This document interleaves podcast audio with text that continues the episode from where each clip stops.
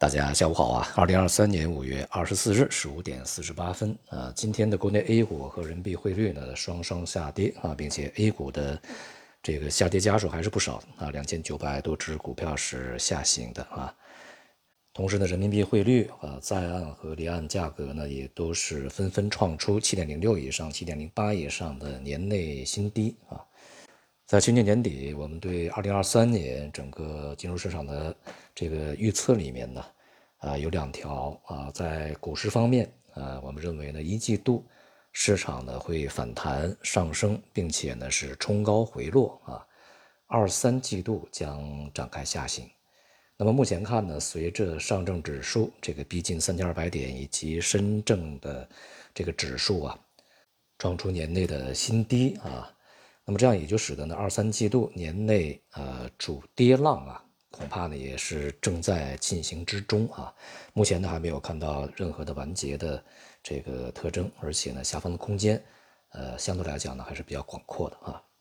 那么去年年底对今年人民币汇率的走势，我们所做的预测是啊，这个将再度下探二零二二年对美元的汇率低点啊。那么当前呢正在这个行进过程中。呃，人民币汇率和股市的这样的一个表现呢，其实互为因果啊。就像之前我所讲过的，就是在年初啊，去年年底、今年年初的时候呢，全球的看法以及资金的看法是买入中国啊。那么进入到三四月份以后呢，其实这种看法呢开始变成了卖出。那么所以呢，在抛售这个人民币计价资产的过程中呢，当然也会这个强化啊本来就已经存在的。人民币对美元啊，这个利差走扩，也就是这个我们是倒挂的啊，人民币的这个债券的收益率要低于这个美债啊，所以说这样的话会导致人民币汇率下跌。那么同时呢，抛售中国资产也会使得人民币汇率在这方面呢下跌这个层面呢进一步的会被强化，而同时呢，人民币汇率的下跌呢反过来也会影响到。这个市场呢，持有人民币计价资产的呃一种这个积极性啊，所以呢也会导致在情绪方面啊去抛售这个 A 股啊。当然，我们可以看到呢，不只是 A 股在下跌啊，像这个港股，呃，在这段时间呢也是这个呃反复走软的啊。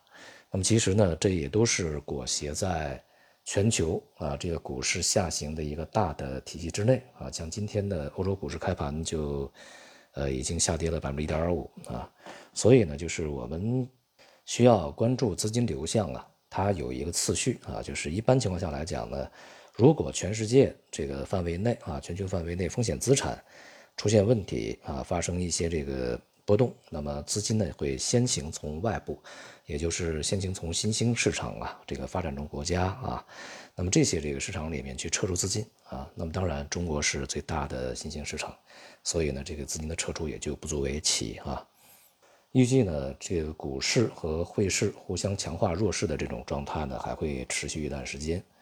呃，有可能要到三季度稍晚，我们可能才会看到市场有一个呃比较这个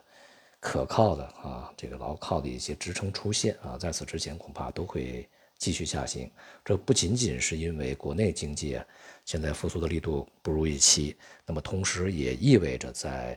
接下来的时间里面啊，尤其进入到下半年以后，恐怕外围的经济呢也会出现比较明显的衰退的苗头啊。随着美债收益率啊，这个现在表现比较坚挺，以及美元汇率啊仍然是处在一个震荡上升状态，黄金、白银呢目前也处在一个非常明显的弱势的一个状态啊，白银表现更差一些，因为它和工业金属的这个属性呢相接近啊，呃，也是意味着这个整个的市场对于未来全球经济。看法啊，从一个之前的相对比较乐观，转向一个相对比较悲观的状态。但是呢，与此同时啊，这个原油价格呢却是震荡在回升，下方的支撑和承接呢是相当明显和这个有利的啊。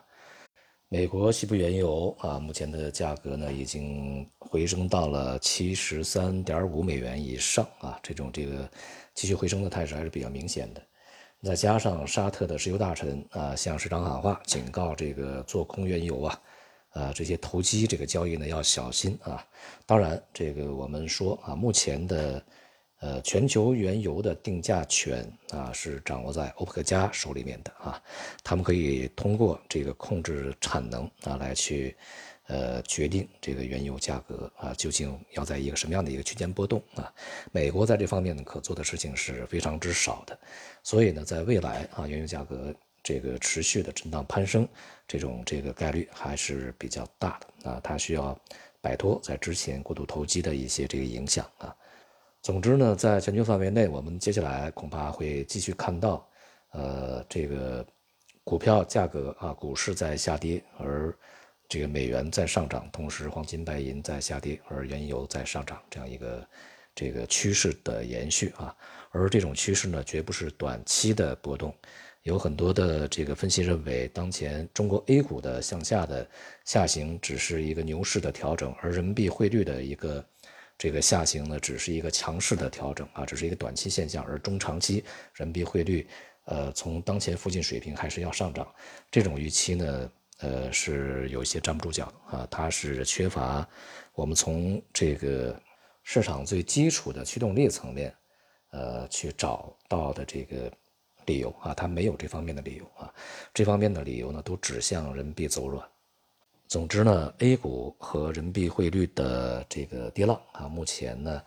呃，才开始不久啊，下面的时间和空间将还会有相当的这一段啊。好，今天就到这里，谢谢大家。